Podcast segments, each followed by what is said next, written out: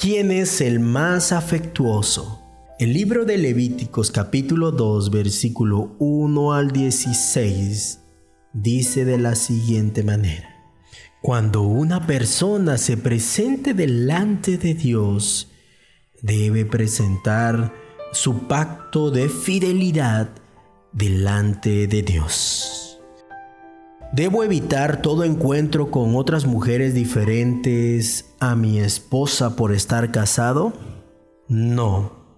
Trabajo e interactúo con ellas en numerosos lugares. No obstante, intento no darles afecto de manera inapropiada ni románticamente. Mi esposa se llama Lisa y cuando nos casamos me despedí de todas las mujeres con las que tuve alguna relación amorosa.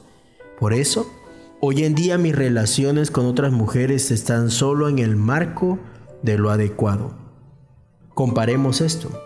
En mi caso, aún disfruto mirar el fútbol, pero no tengo tanta pasión como antes, porque toda mi energía la dedico a alegrar a Dios.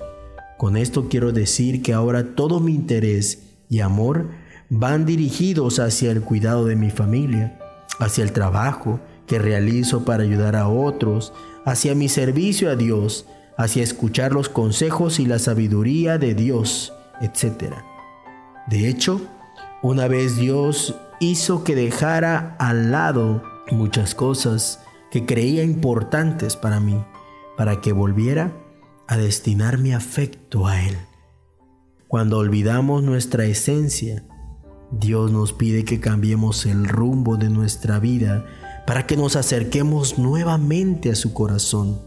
Está depositando el amor que le corresponde a Dios en las bendiciones que Él le puede dar.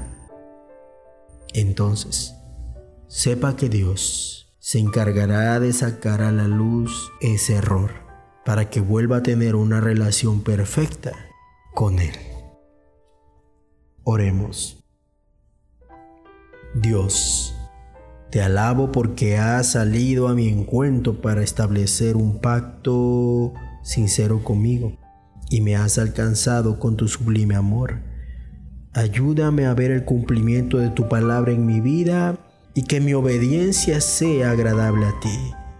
Deseo ser una persona sin reservas, dispuesto a darte toda mi vida.